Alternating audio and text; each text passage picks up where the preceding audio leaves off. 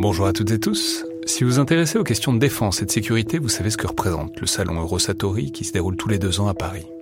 C'est cette année la 28e édition qui se tient du 17 au 21 juin prochain à Paris-Nord-Villepinte et Eurosatori, qui sponsorise cet épisode, sera comme à chaque fois le grand rendez-vous mondial de la défense et de la sécurité. Je veux juste dire, c'est un événement que je trouve très étonnant, assez fascinant. J'y suis allé pour la première fois il y a deux ans pour l'édition 2022. Et euh, vraiment, si vous vous demandez ce qui se fait dans le monde militaire et en matière de sécurité, c'est là qu'on peut voir les dernières tendances, depuis les plus grandes geekeries et les innovations du moment, jusqu'aux grands équipements du futur pour les armées et les forces de sécurité en France et dans le monde. Bref, si vous intéressez de près à ce monde-là, c'est le moment de vous inscrire pour ce qui sera la plus grande édition de l'histoire du salon, avec plus de 1900 exposants et 60 000 visiteurs, vous pouvez le faire en allant sur eurosatori.com.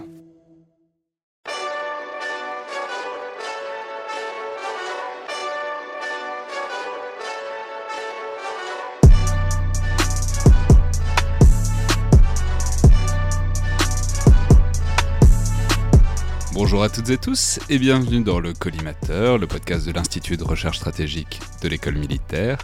l'IRSEM, consacré aux questions de défense et aux conflits armés. Je suis Alexandre Jublin et aujourd'hui c'est donc le début d'une nouvelle série ou d'une sous-série au sein du collimateur qui sera quotidienne pendant le temps du confinement ou en tout cas au moins tant, tant qu'on le pourra et qui aura pour objectif de parler un peu de films et de séries, et peut-être même de livres et de jeux vidéo, qui touchent à nos sujets, c'est-à-dire la guerre, les conflits et l'armée.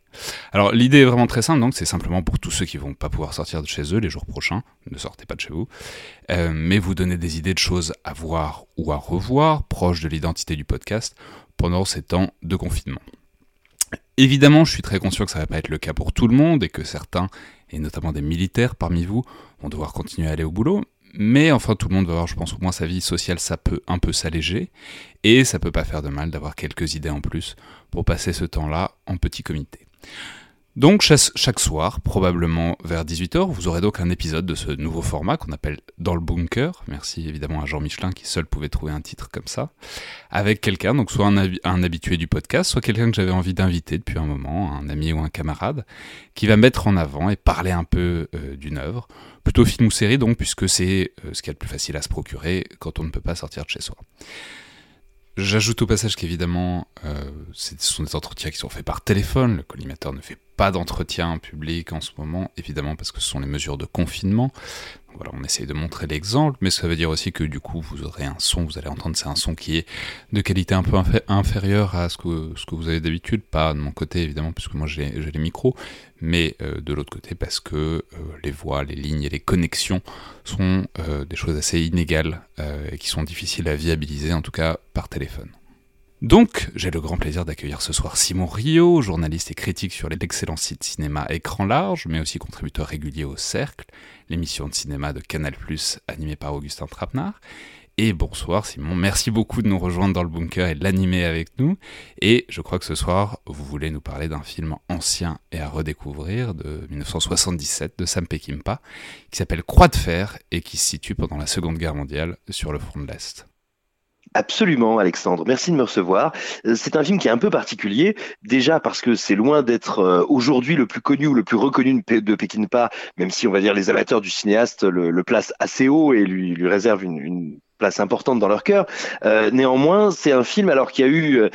qui a eu une réception un peu particulière parce qu'il faut bien voir que s'il s'appelle Croix de fer, c'est parce que les héros de ce film sont des soldats de la Wehrmacht. Oui, euh, J'allais dire le dispositif est pas est pas est pas évident pour un film américain des années 70 80. Exactement et, il arrive à un moment un peu particulier parce qu'on est déjà si je dis pas de bêtises, ça doit être l'antépénultième film de Peckinpah, c'est la fin de sa carrière, il est fatigué et il va refuser coup sur coup et le King Kong de Dino De Laurentiis et le Superman euh, de 75, de 76 pour pouvoir faire ce film. Donc pour lui, c'est vraiment un grand projet, c'est vraiment un film important et, c'est d'autant plus intéressant que oui, on va dire c'est un peu velu comme approche, c'est-à-dire que il faut bien voir que si le film a fait un bid retentissant aux États-Unis quand il est sorti en 77, c'est parce que dans le grand public, personne n'a envie de voir un film dont les héros sont pour le grand public les nazis, les méchants. Or là, on est stricto sensu du point de vue d'un bataillon euh, donc qui, qui combat en Crimée euh, en 1943, on est après l'opération Barbarossa, c'est-à-dire après cette, cette, cette, campagne qui a amené des destructions absolument incroyables euh, du, côté soviétique, mais qui pourtant va être perdue par les Allemands. Et, donc on arrive au moment où, eh ben, pour ceux qui combattent, il n'y a plus aucun doute, on s'achemine vers la défaite. Mais c'est pas forcément quelque chose qui est intégré ou accepté par l'état-major. Et donc le, film arrive à un moment euh, précis quand un, chef de, alors je, je, ne connais pas bien la, euh, les dénominations militaires, j'en suis désolé, mais donc on avait un chef d'équipe, un chef de bataillon, qui lui a déjà été honoré de la croix de fer, mais qui a, qui a compris et que le combat était perdu et, et dont le seul objectif maintenant c'est d'essayer de sauvegarder le plus possible ses hommes. Et eh ben il se retrouve avec comme supérieur un aristocrate prussien euh, qui est joué par Maximilian Schell, qui lui en gros a bien l'intention de remporter la croix de fer et qui arrive en gros pour dire écoutez les gars, euh, vous allez me faciliter la vie, euh, tant pis si on doit mettre un peu de viande sur les murs, mais j'aime mieux vous dire que moi je vais repartir avec la croix de fer. Mais c'est très intéressant parce que donc vraiment, c'est de l'intérieur de l'armée allemande, mais c'est avec des acteurs américains, donc certains, dont certains acteurs américains qui sont très connus, comme James Coburn, euh, James Coburn qui sont évidemment l'acteur des Sept Mercenaires, mais aussi celui d'Il était une fois la Révolution, et euh, James Mason qu'on a aussi vu euh, tenter plus. Et du coup, c'est intéressant parce que ça pose une question. Alors, on va pas, on va pas rentrer trop en détail dans le film, mais ça pose la question, justement en le plaçant du point de vue nazi, enfin du point de vue allemand en tout cas, de ce qui est euh, disons, intemporel et trans, euh, transnational dans le fait militaire, quoi. Alors absolument. Alors déjà, le, le, film propose au spectateur une expérience qui est très forte, c'est-à-dire qu'il y a un rapport à l'empathie qui est compliqué. Euh, c'est-à-dire où je mets mon empathie, est-ce que est-ce que je vais réussir à, à me lier à ces personnages qui, qui, représentent quand même tout ce que nous, dans on va dire dans notre culture collective, dans notre mémoire collective, on a appris à craindre, à désigner comme l'ennemi, comme la figure du mal. Or, bah là, bah, on est avec eux, on est à leur côté, et on va les voir souffrir, on va les voir se questionner, on va les voir mourir, et ça permet aussi à Pekinpa paradoxalement de totalement s'extraire de tout commentaire historique ou précis. Il a rien, il a rien de, très particulier à nous raconter sur cette campagne. Il a rien à nous dire sur la Seconde Guerre mondiale. Il veut parler de l'humanité comme un vaste troupeau en permanence en guerre et en fait de l'humanité comme euh, on va dire le le, le temple de l'ambiguïté et de euh, et, et, il utilise la guerre pour nous montrer en fait à quel moment la morale s'écroule et à quel moment absolument tous les tous les principes s'abaissent, se dévoient ou se transforment, voire se magnifient et, et ça c'est vraiment très très impressionnant de le voir utiliser ce conflit, utiliser la guerre comme euh, comment dire comme une espèce d'incroyable turbine pour sa mise en scène et pour ses motifs, pour ses obsessions. Et, et c'est là que c'est très intéressant, c'est que c'est c'est mais effectivement en voyant alors j'ai pas vu le film, je pas j'aurais pas vu tous les films dont on va parler, mais je dis à tout le monde alors d'abord il est disponible il est disponible sur la Cinétech, qui est donc un excellent site euh, en ligne. Surtout, c'est l'époque où on faisait des bandes annonces très longues, donc il y a une bande annonce de 4 minutes qui est magnifique, qui est, vraiment très épique. Et déjà, on voit, enfin, il y, a quelque chose de bizarre vraiment de voir disons, la dualité morale et l'idée qu'il puisse y avoir des soldats comme les autres avec un uniforme nazi, ça fait bizarre. Ah, euh, quand on sait que tout l'Hollywood de, l'après-guerre s'est construit sur, euh, sur disons, l'uniforme allemand comme incarnation du mal, littéralement. Ah, Absolument, absolument. Alors après, il faut préciser que le film est produit par un producteur allemand et que donc on est, on est aussi, euh, même dans la fabrication du film, on est sur une expérience des frontières, des limites. C'est pas un pur film hollywoodien, pas uniquement, même si, même si ça va être reçu beaucoup comme un film américain. Et, et alors en fait, ce qui, est, ce qui est encore une fois très intéressant, c'est que vraiment de cette situation très particulière, Pekinpa va sortir, on pourrait dire presque un peu le nectar, un concentré de son cinéma. Si vous avez vu des films comme euh, La Horde sauvage, Apportez-moi la tête d'Alfredo Garcia, vous avez sûrement déjà vu ces séquences euh, qui sont absolument incroyables. Tout d'un coup, il éclate complètement la géographie par le montage. Il ne cherche plus du tout à, raconter une, on va dire, une action linéaire, mais il mélange les accélérés, les ralentis. Euh, il, fait des sauts d'axe dans tous les sens. C'est-à-dire que tout d'un coup, il essaye de capturer le chaos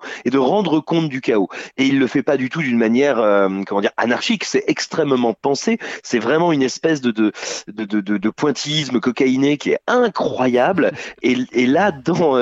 dans Croix de faire, ça atteint un niveau, un niveau de fusion de son cinéma que moi je trouve absolument fascinant. Il y a, plusieurs séquences bien sûr de combat qui sont très impressionnantes, mais il arrive aussi à faire ça dans les dialogues, c'est-à-dire que il arrive à rendre compte d'un moment où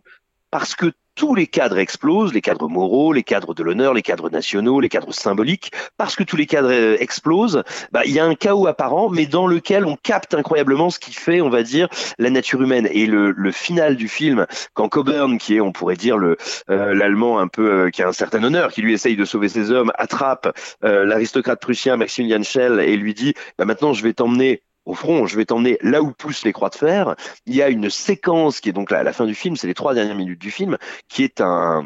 truc incroyable. Moi, ça me fait beaucoup penser parce que j'ai revu le film il y a, pas très longtemps. Euh, et en fait, on parle souvent d'un réalisateur contemporain, Michael Bay, comme un réalisateur du chaos, de l'explosion, une espèce de réalisateur guerrier, belliciste. Mais, mais ce qui est très intéressant à voir, c'est que son cinéma a beau être euh, complètement épileptique, il est, j'ai envie de dire, euh, beaucoup moins subversif dans la forme et beaucoup moins prêt à détruire tous les cadres que n'était pas Et vraiment, Croix de Fer, c'est une espèce d'expérience du chaos, une espèce de, oui, de, d'expérience complètement surréaliste. Ouais, alors et enfin on peut ajouter que quand bien même euh, n'a pas, nécessairement de valeur historique ajoutée à, apporter là-dessus, c'est quand même important d'avoir des livres et des films, enfin des films, mais aussi des livres, je pense aux Bienveillantes il y a quelques années, qui parlent du front de l'Est, qui parlent de ce front qui est très invisibilisé dans l'histoire de la Seconde Guerre mondiale. Alors pas pour euh, les connaisseurs, pas pour ceux qui se penchent et qui aiment lire euh, l'histoire de la Seconde Guerre mondiale, mais quand même il y a, y a disons un décalage entre euh, l'ampleur incroyable de cette boucherie et l'importance stratégique de, de, ce front de l'Est, et la représentation au cinéma qui est pas si fréquente, puisqu'il y a eu ah Stalingrad, mais à part, ça, à part, ça, Stalingrad, donc avec Jude Law en sniper, qui est, qui est par ailleurs un très bon film qui se revoit très bien. Peut-être qu'on le fera d'ailleurs. Tout à fait. Et, euh, c'est une, une, représentation qui non seulement n'est pas fréquente, mais qui en plus donne rarement à saisir euh, l'ampleur absolue de ce qui s'est passé sur le front de l'Est. Parce que euh, on a quand même, alors je, je, je, je dis ça moi de, de, de, de mon côté de